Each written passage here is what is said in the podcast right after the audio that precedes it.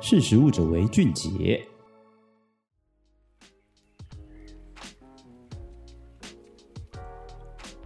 Hello，各位听众朋友，大家好，我是实力传媒的玉婷，欢迎大家来收听我们的十大人物会客室。那我们今天会客室呢，邀请到的就是一客咖啡的总经理刘仁豪。那请仁豪来跟我们打个招呼。Hello，大家好，我是一客咖啡的仁豪，很开心今天可以跟大家分享。是。呃，其实认识任豪哈，是从他上一份工作在顶呱呱的时候，嗯、那时候就觉得说，哦，任豪这个从骨子里面的那个行销的那个写意，其实是非常的澎湃，非常热情的在推销，就是说，在他所任职的这个品牌，从顶呱呱到现在的这个一刻咖啡，其实都是台湾非常知名的这个本土品牌。那其实今天请任豪来分享，就是蛮好奇的，就是说，整个台湾的饮食产业呢，其实有非常多的品牌，其实都已经是一个几十年的一个历史了。那对于消费者来讲，虽然是一个日常生活中非常熟悉的存在，可是难免也会遇到这个品牌老旧的问题。那刚好这两个品牌呢，在这几年都有一个非常大的变化，那都刚好是在仁豪任职期间呢，有这样子的一个品牌再造。所以想了解一下，从一个这个接近五十岁的顶呱呱，到现在一个接近三十岁的一客咖啡，通常在做这个品牌再造，然后重新塑造一个形象的时候呢，你们那时候在这个内部沟通的时候，最难的问题是什么？我这边先分享一个一个小故事啊。其实我在顶呱呱之前，我還有待全年大概四年多的时间。那我记得那时候我离开的时候，然后那时候总经理昌哥他有找我吃个饭聊一下天。然后那时候昌哥还跟我说：“哎，你接下来是要去外商吗？”他想说，毕竟全年培养出来的人才应该是往外商的方向前进。然后就说：“哦，没有，我接着要去哪里哪里。”然后就说：“哎，本土企业啊。”然后后来就每一次我转职都会跟昌哥报告，他说：“哎，怎么越来越本土？” 那我就跟他说，其实我喜欢经营台湾本土的品牌啦，因为我觉得它如果有机会的话，我们把台湾本土的品牌，像西角亭啊这种八十五度 C 带去国外、美国或怎样，就是也是展现台湾的软实力的一种。也不要说都是麦当劳啊、肯德基啊进来台湾，星巴克进来台湾这样子，就是满足消费者的心理。但我们也希望把台湾品牌可以带出去，所以我一直都蛮喜欢在本土品牌里面去从事。那我觉得发挥一些我们的热忱这样子。那我觉得其实本土的一个品牌内。在做品牌改造的一个过程，当然不外乎我觉得两个地方，一个就是内部的沟通了，嗯，因为我们上上一次都是以专业经理人的身份进去做一些品牌的一些优化跟调整。那在炸鸡的部分呢，我们也是说，哎，进来那内部的老的伙伴、资深的伙伴、资深的员工。还是会对一些的改革跟变革，当然会有一些的排斥感。嗯、那包含现在一克咖啡也是，都会有一些不适应或不习惯，像。我很明显的进来，就是因为我过去包含在全联，包含在顶呱，我们很常会去做波段性的、档期性的去做一个这样的一个操作。所以三不五时，就像星巴克你会看到，三不五时开工就有一个买一送一，然后连假又有一个买一送一，或者是怎么样，会比较灵活的去运用一些行销的元素去做品牌的变化。但是我进来一客咖啡，就会有一些老员工说啊，你把我们搞得好像速食业，什么三不五时就有一个活动，要有一个新餐，以前都是一季换一次菜单，现在怎么好像就是要求。我们我今年原本设定的目标是，呃，我们一年要有八档的联名活动。他们说哇，那以前他们抓量就是哦，抓三个月一档，一季就是一档。哦、我现在是说换一次菜单，对，然后才就是那个量，然后才会这样抓。人家说没有，我活动就走一个月，我就是一个月一个月，就是要一直给消费者一些视觉上面或者是在体验上面的一些冲击跟新鲜感。所以我现在抓就是然后一个月一个月一个月的量，然后跟我叫货就叫这样的量。那大家也当然会必须要去做适应，一个是内部沟通，那再来的话就是对顾客的沟通，因为品牌老化相对来讲，就是我们曾经喜欢我们的粉丝，现在也都是变长辈了。对。那以一客咖啡来讲的话，它过去的主要客群、主力客群。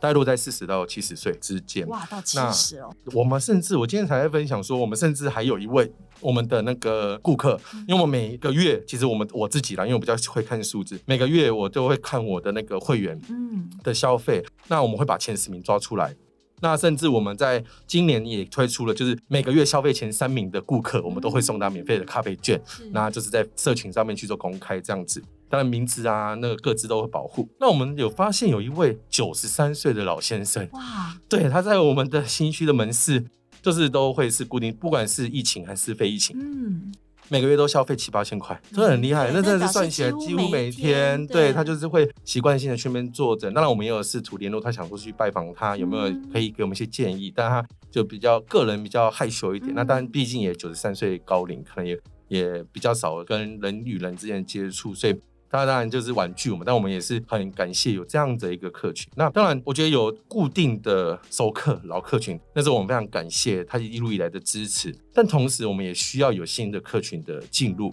跟加入，那这样子我们才可以不断企业才可以永续做一个活水嘛。所以我觉得改变的第二个难关就是我们怎么样去同时满足我们既有客群，但是我又能够吸引新客群。所以我觉得这就是会是比较挑战的地方了。是，刚刚仁豪提到，就是说行销波段的这个越来越。短的这个部分是其实也是消费市场在变化，然后现在的这个呃消费族群的习惯，你观察到什么样的一个改变？我们会需要去引领来去做出这么短的一个波段的操作。我觉得现在其实以前哦，我们都常常在讲说，你开一个新的品牌，开一个新的店，你的蜜月期可能有呃三个月，甚至有人说啊会有一年的蜜月期，然后到后来讲三个月蜜月期。像我们刚才讲说，一家店如果你这样开起来，当然一定有蜜月期，大概三天到七天吧。就是你真的要讲说蜜月期的话，大家尝鲜，当然前面会去排队嘛。像最近也有。新的咖啡店开出来，大家一定会去排队，然后会有很多人潮，但那都是短时一时一时之间。那比较常要看就是，好，过了两周后，我过了一个月后，现在已经很少，你真的可以看到说三个月。如果真的能够到三个月都很红，原则上你就差不多也都很会很稳定了。对，那原则上我们现在在看，其实消费者的一个是尝鲜的行动力很高，所以他就很快速的就会去那边积极的去去尝鲜，因为一方面社群网络的兴盛啊。所以大家就会要拍照啊，我去新的点，我去拍照，我去打卡，那我一定要很前面了，我一个月才去，那这就是大家就会觉得你落后了嘛。嗯、所以我觉得社群媒体的兴盛，不不管是新的抖音、IG 或就一点在 Facebook，大家就是会想要拍照、要打卡，那他行动力就会相对于过去会更提前，嗯、那就会造成更卓越的一个排队的现象。但是也因为大家都很快就去了，所以就后面尝鲜的人就开始变少，那就会变成是你真正实力的一个展现。所以我觉得现在开店的一个尝鲜也变短，那就像是我们在做一个联名活动，就像我说，我今年目标是做八档联名活动。嗯、那你今天做一个联名活动，你一档三个月真的是很久啊，就是大家好喜欢，可能会回头一个月内就再回头来吃一次，但是你要他。三个月都是一样在，嗯、我觉得现在人对于时间的定义已经开始会变得越来越短，越来越短。对啊，就像以前讲求，以前是飞鸽传书，再来是用那个邮差去送信，再来是用 email，现在是直接用 line，现在是下一秒没看到就会觉得，哎，怎么那么慢，或者是已读不回，哎，怎么还不回？是，就是大家对于时间的观念，对，等待时间已经越来越短。那当然也因为行动装置，比如说手机啊、Pad 这种东西，大家排队的耐心相对也会高一点点。就是我可以滑滑手机，那玩玩手游，或者是回回来，我排队的不适感其实是有降低，所以就会很集中在前头，所以大家后面就会有很快速往下个衰落的一个状况，所以它必须要不断的快速的波段，然后持续的创造新鲜感，大家也才会看到这个品牌的存在。像是我们过去也很常讲说啊。已经好久没有听到一克咖啡，嗯、就是过去可能一克咖啡比较比较温和的在做一些做一些的活动，那都是既有客群看到，那就同一群人在玩嘛，所以我们在。比较擅长在做一些，不管是媒体上面的沟通，或者是一些诉求，然后对在社群上面的操作，也是希望更多的新的客群能够看到一客咖啡。包含我们这礼拜刚上线跟 KitKat 巧克力去做一个联名，做一个非常邪恶的一个蚂蚁人专专用的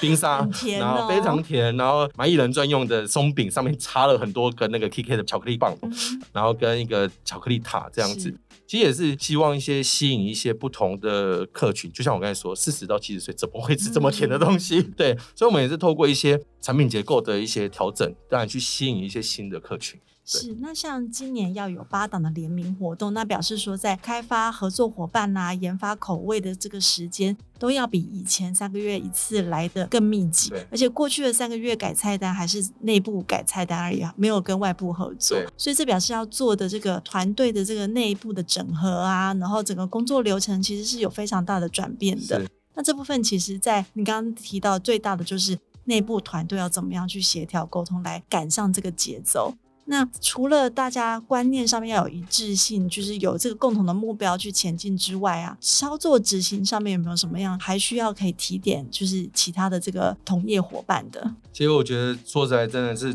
现在其实我们同仁也都知道了，我的习惯就是，你今天要上新餐，那就要搞联名，你一定要有一个联名的话题出来。我就说，你今天上一个新餐，要么你就是像必胜客那样恶搞，我把猪血糕放进咖啡，我不用联名了，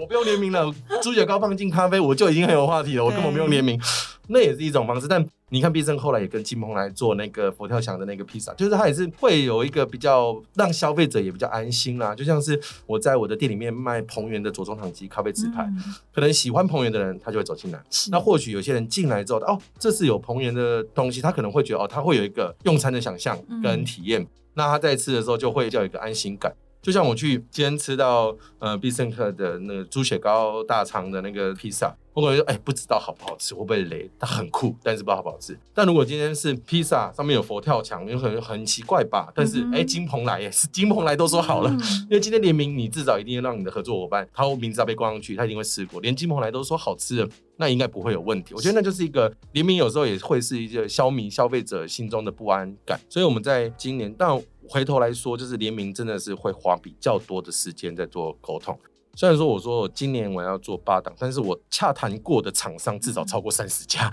嗯、就是我就不讲，就是没有没有合作成功，但是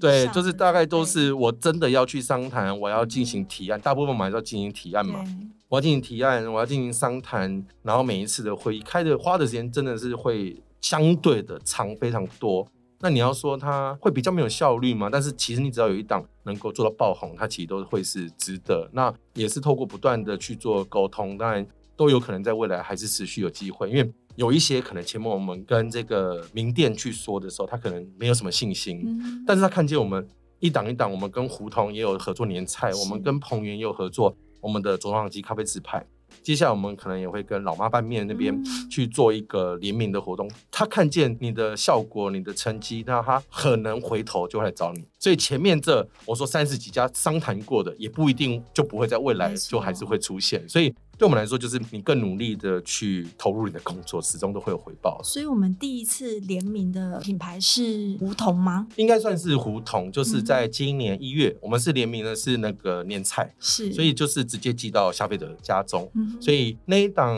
严格来说，它不不能在店里面吃得到，因为它就是直接用那个宅配到你家，但是里面会有咖啡券，是对，里面有咖啡券，你可以再来一克消费。那再来比较真的在店里面吃到就是彭源，嗯、那彭源就是大概今年五月的时候，对，在店里面你就吃得到彭源的左宗棠鸡，那是他招牌菜。在一克咖啡的店里面，你吃得到彭源帮一克开发的咖啡纸牌，其实还蛮特别的。嗯，那就是用这样的东西。那再来的话就是六月，我们也呼应夏天，所以我们跟月氏的气泡饮也有联名，我们做西西里，今天你手上拿到这杯西西里，就是用月氏的气泡水去做的。那再来就是这个礼拜，我们跟 KK 开始联名的一个，因为比较符合。一方面暑假嘛，那大家下午可能会这个客群会比较接近，可能是女性，然后比较上班族或者是说是学生这样的一个年龄层跟一个轮廓，嗯、会是比较喜欢，因为 KK 可能在他们心中就会比较清楚。那巧克力也是一个迷人的东西，那相对来说就是会比较吸引这样的客群。是因为像饮食产业在做这个联名的配合，其实在这个接近这四五年期间，其实都非常的热烈，大家都在做。那从刚刚提到的，从胡同啦到彭源啦，其实月氏是饮料厂商对，KK 是零食厂商，然后胡同是烧肉店，彭源是老牌的这个餐厅，那就表示说，我们合作的对象，我们的范围其实并不局限于哪一个产业别。而是说，从这个我们一客的这个菜单上面去找到各种不同配合的可能性。其实对我们来说，也是在测试这样子一个类型的餐点，在一客咖啡里面是不是能够呃有一个好的成绩的。我们也不排除说，哎，接下来假设没有机会联名，但我还是可以出一个类似咖啡纸牌这样的一个东西去去做我店里面的订番商品，也是有可能。所以，其实对我们来说，联名这件事情，除了一部分我们去打造一个声量话题，然后让大家可以来尝鲜体验以外，外，也是我们在测试商品结构。或许我可以再做针对我的订番菜单去做一些微调跟调整。或许这一路，比如说中菜在我们一刻就是卖得好，或者是说烧肉类型在我们一刻卖得好，或者是说气泡饮啊，或者是说下午茶甜甜类，巧克力很重的、很甜的，以前不敢卖的，哎，发现哎 OK，那我们可能就是会纳入我的订番菜单。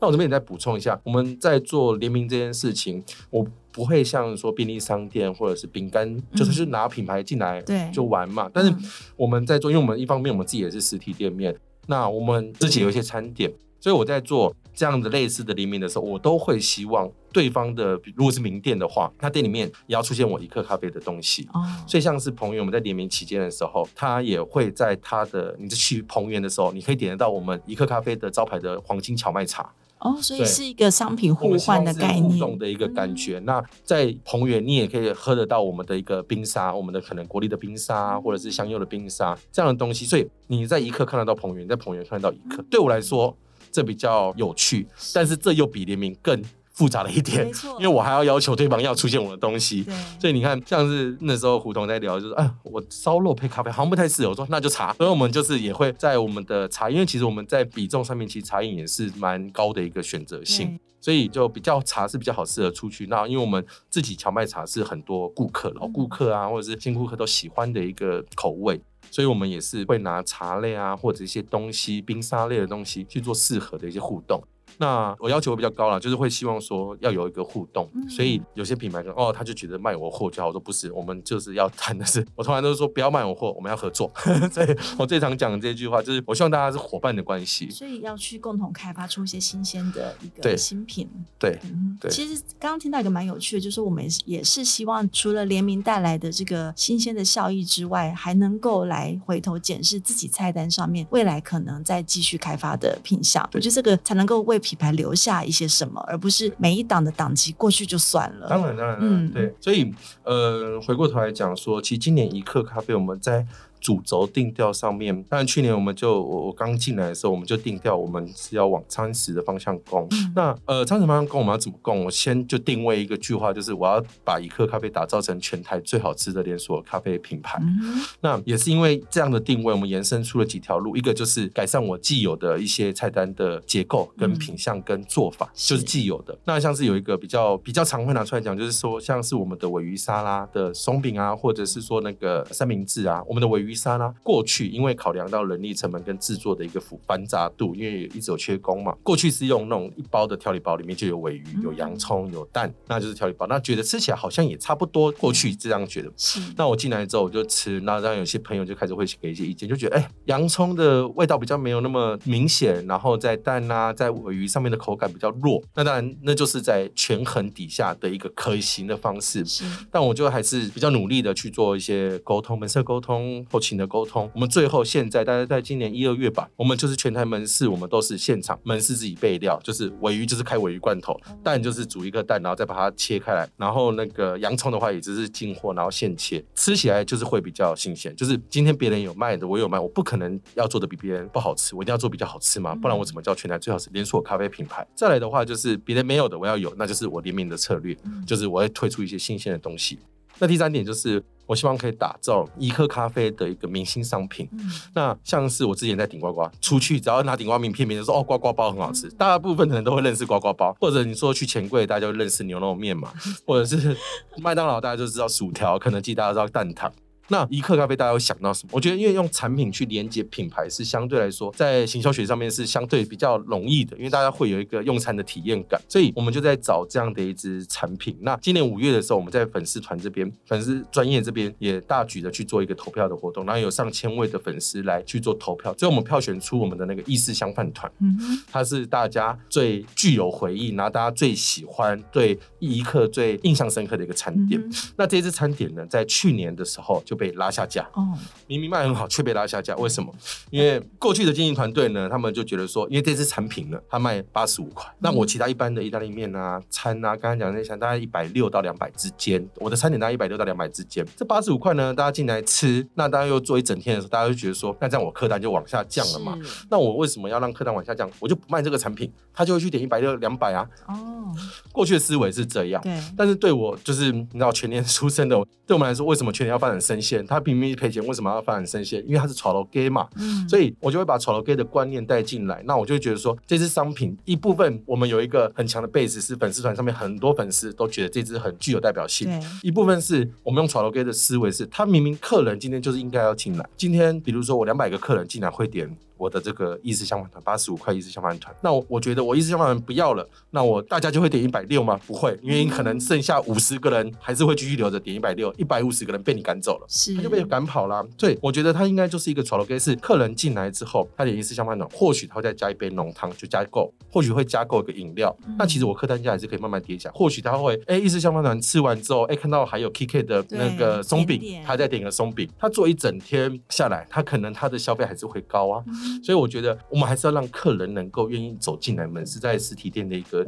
消费的一个逻辑啊。我自己的观念是这样，所以我们在今年八月十五号全面换菜单的时候，也是全台门市都有这一次意式香饭团回归，那、嗯、很多粉丝也都说哇，非常开心。那当然会，或许有人讲哦，那这样子现在是一百六的人可能跑回去点八十五块，我说收回来，他还是会点其他东西啊，所以我还才会找 KK 来联名做一些甜点。就是之前也是很多人在讲说哦，那你要不要讲之前路易莎很常常讲到说哦，有人进去读书啊，点一杯咖啡。嗯、那中午用餐的时候出去吃个饭，再回来继续读书，然后还是用同一杯咖啡，还说哎、欸，你不能带走，你不能把我收走，我还是坐在这旁边喝完。遇到这样的一个状况，我觉得对我来说，那就是为什么他中午会出去吃便当。那我这边的餐点没办法满足他吗？所以我们不会去讲说、哦、我要翻拼翻桌率，我要拼周转率，应该是讲反而讲说我怎么让顾客在这里可以完成他需要的、想要的东西。他渴的时候有东西喝，他想吃一点甜食的时候有足够吸引他的甜点。是，那他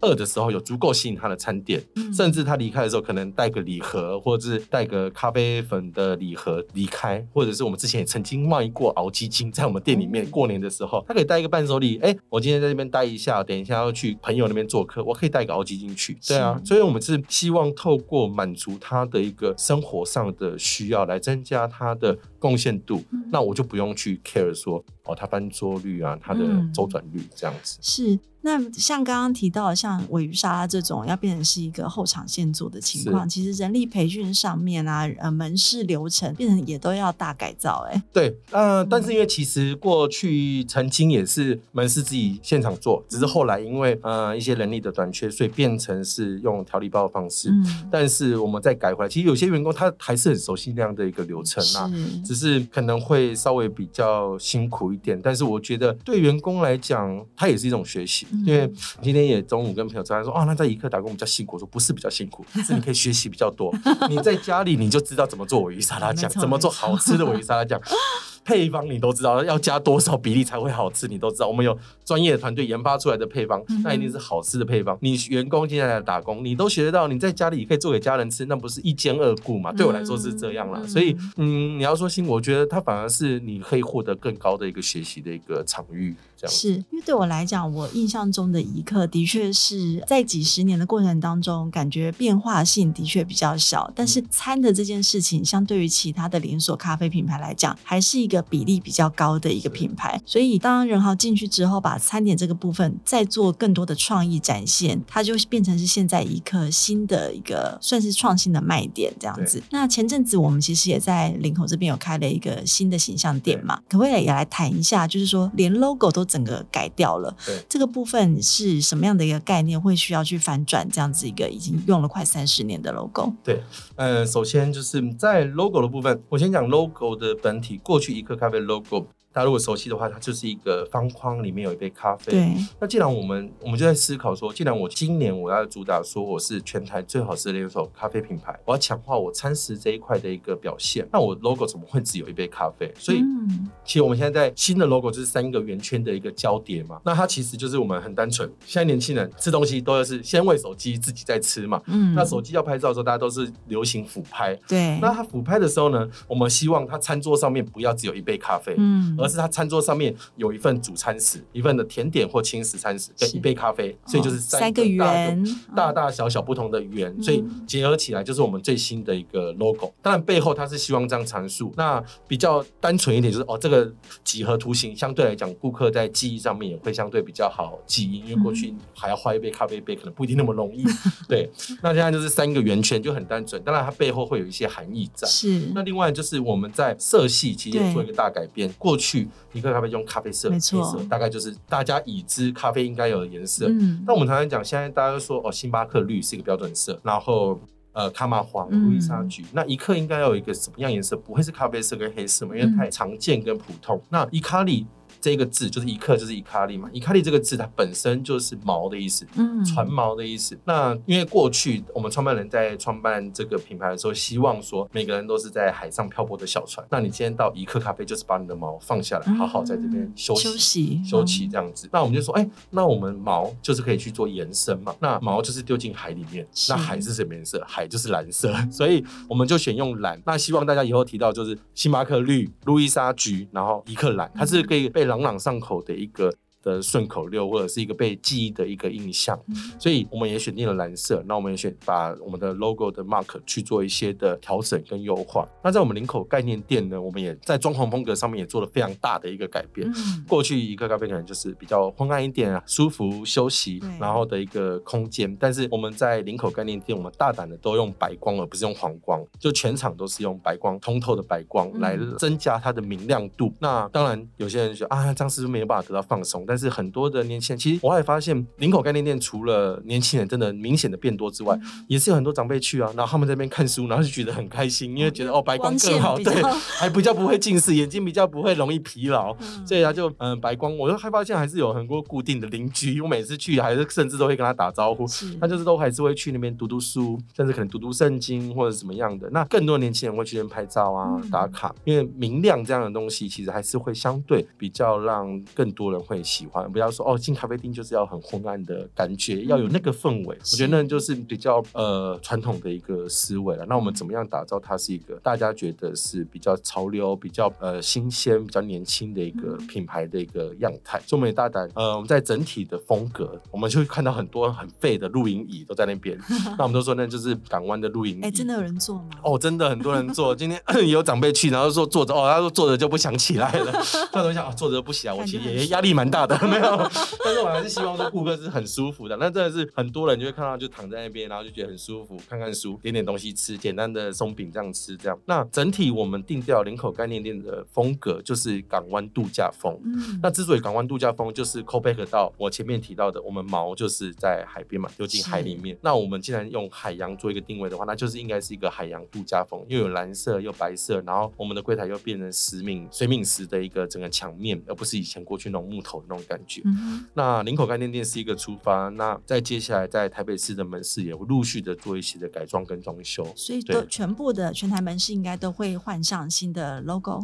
原则上在后续接下来的时间会慢慢的做一些调整跟改装。是，那林口概念店因为它是一个示范店嘛，是比较有特色的。那未来一刻在展店的策略上面会开始开出这些大型然后特色的店型吗？应该说还是要看区块跟区域了，嗯、因为其实我们最近也在讨论要不要试着去开伊卡利 mini 或伊卡利 express 这样子的一个外带店。外带店型，但是还是不脱我们的一个想要打全台最好是连锁咖啡品牌这一件事情，所以我们在外带店的设定上还是会有一些的餐盒，像是像我们今年在七月的时候，我们推一个叫小资餐盒，很简单，一盒一百二十块，但是它餐点非常丰富，也是卖的非常好。现在很多店甚至有一些机关团体都会直接跟我们订这个小资餐盒，一百二十元也很单纯。那我们也是让这个外带店也有一些餐点的选择，然后跟一些饮品，我不想直接跟手摇饮直接对冲，那不然我我如果做外带店，就是跟手摇饮直接对冲，错。所以我们还是要有一些保留一些一客的一个特色，在这个我的 mini 店或 express 店，在比较台北市比较精华的地段，但是可能我们接下来也有在布局上面会往三重啊、泸州、新庄、板桥这面，呃，这样新北市这样区块去做一些发展，那就会是比较是我们一般正常的店型，大概五六十平大这样子，那大概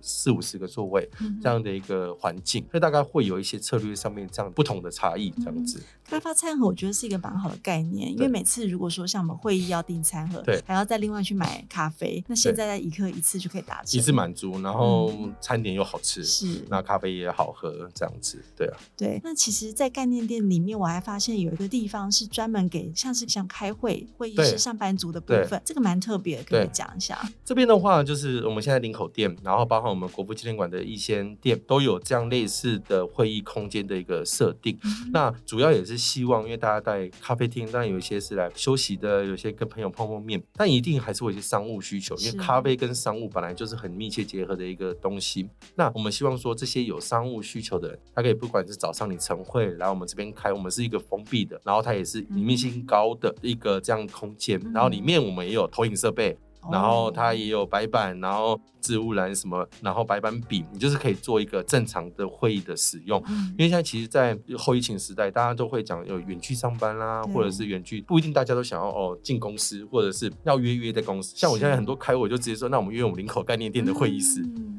对，我每次看见有这样的一个需求，是。那那我们也知道说，啊，seven 也有在做那种个人，或者是最近捷运也有在做个人的那种小会议空间。从日本就已经，日本车站都有这种。对，那那可能就是偏个人，想要讲讲。电话或怎么样？那我们这边还是设定大概就是六人啊、八人啊、四人这样的小会议空间，让大家可以去做租借的使用。那可能有基本的一些会议室的基础的费用，再加上一些些的低消。那你在这边开会，你开到中午也没关系，你就你就直接就可以吃，你不用还要打开 Uber 要再叫，你直接下楼就可以点餐。我觉得相对来讲也是解决一些新的商务上面遇到的一些需求，这样子。所以未来可能在一些商圈，特别的商务商圈会有这样子的一个设置。对，因为目前的话。在一些在林口有，那我们也不排除接下来做一些，我刚才讲到，我们还是要改装做一些调整嘛。嗯，那也不排除会把这些东西都考虑进去。是，那除了就是我们餐点的改造联名，然后加上这个门市 logo 的改变之外，其实在几乎是在这不到一年的期间做了这么多事。你进一刻才多久？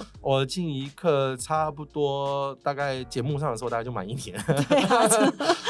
对。哇，其实真的是马不停蹄的，就是在做这些整个大改变。对，那下一步呢？就是还有什么样的计划呀？有可能可以透露一下吗？其实接下来，呃，我们一部分是刚刚有提到的。或许会去用 Hikari Mini 或 Hikari Express 去抢占一些其实不太一样形态的市场了。嗯，因为我分享一下，就是我们在看整个咖啡产业来讲，我先撇除嗯 Seven 全家全年他们有在卖咖啡来讲，大概分三大块，一个是咖啡轻食这一块，大概就是呃路易莎，或者是说卡玛，或者是咖啡 in，或者是说 Fresh Coffee 在这一块，中间大概就是咖啡餐食这一块。那比较偏大家知道的是一克咖啡、单体、博朗，然后早期的真锅、西雅图。这样子，那在另外一块的话呢，就是比如说是那个，真的是被咖啡耽误的餐厅，比如说客美多这种，它是有排烟设备，里面可能还甚至可能会有火啊，有炸物这种。那或者是说布纳咖啡啊这种，大概就是很趋向餐厅形态，跟咖啡餐食类跟咖啡轻食类。那我们接下来也不排除是往咖啡轻食类这一块，当然我们还是会有餐食啊，但我们就是会开小型店，然后去做一些外带外送的一个需求。刚刚没有提到星巴克，因为星巴克其实它就是一个特别的存在。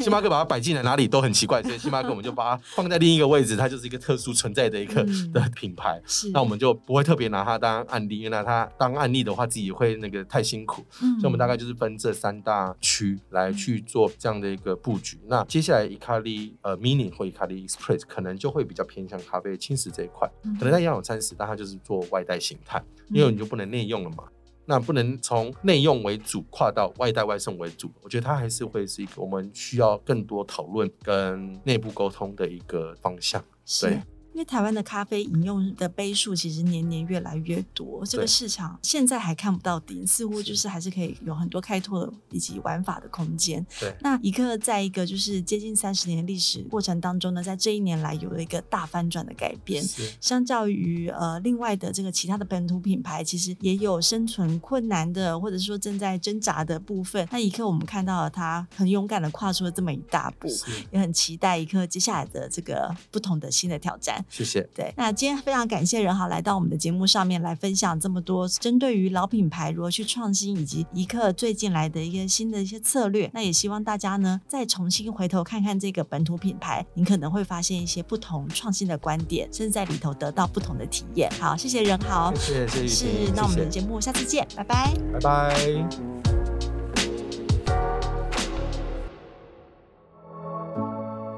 识时务者为俊杰。